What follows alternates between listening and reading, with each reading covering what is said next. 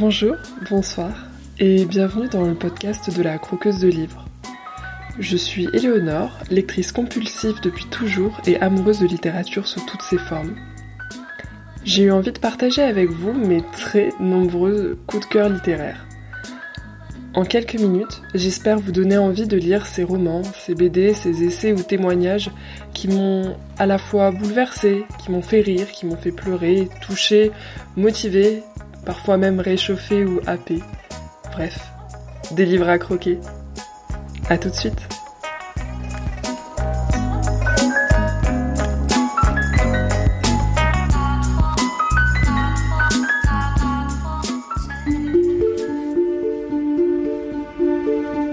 Parmi les nombreuses coutumes au fondement du royaume du demi-loup, il en est une que nous tenons particulièrement à évoquer, tant elle est étroitement liée à ce que nous fûmes.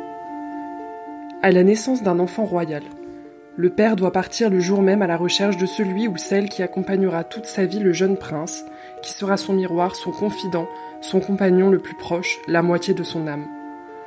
Le suivant doit être du même sexe que le prince et d'un jour son cadet, être né le jour suivant d'où il tire son nom. Le suivant est le plus souvent issu d'une famille du peuple, mais si aucun enfant ne naît dans les villages alentours le jour dit, alors le roi peut rechercher un nouveau-né parmi les familles nobles. En aucun cas les parents du suivant élu ne peuvent s'opposer à ce qu'on leur enlève leur enfant. Si néanmoins ils résistent, le roi a toute autorité sur leur vie. Nous ne savons pas qui a été le premier roi à désirer un suivant pour son fils, mais toujours est-il que c'est à l'ombre de cette coutume que nous, Nercès et Luftilde, suivantes du demi-loup, vécûmes la plus grande partie de nos existences.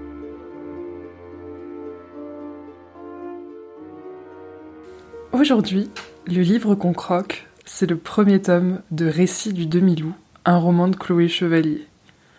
C'était ma lecture de l'été. On y suit les aventures et points de vue de plusieurs personnages, dont les fameuses suivantes et leurs princesses. Au programme, complot, rancœur et rancune, histoire d'amour, histoire amicale, histoire familiale. Les points de vue dans ce roman, c'est surtout des points de vue de personnages féminins, les trois suivantes des deux princesses du demi-loup. Et du coup, je vais plutôt utiliser euh, le féminin pour parler euh, des personnages, même si euh, deux des points de vue dans le roman sont des points de vue d'hommes.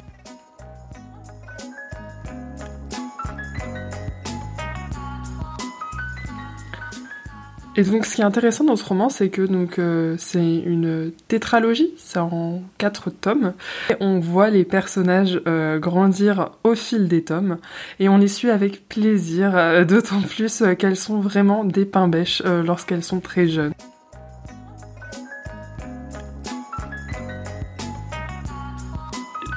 L'histoire des récits du demi-loup se présente comme suit.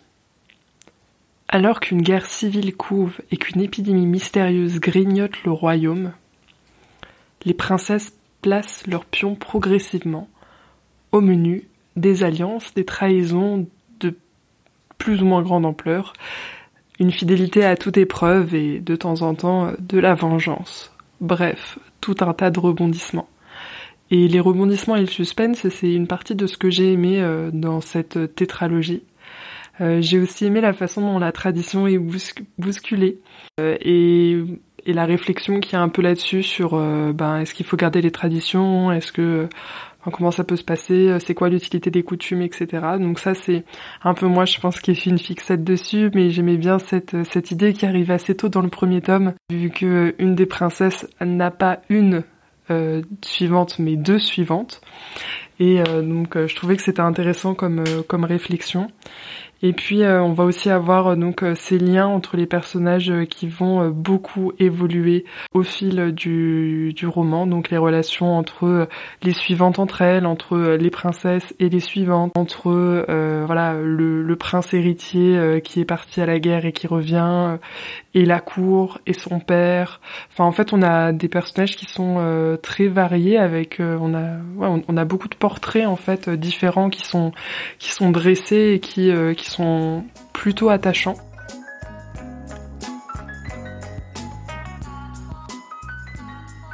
Je vous recommande donc de croquer ce livre et d'engloutir les quatre tomes ambitieux et polyphoniques des récits du demi-loup.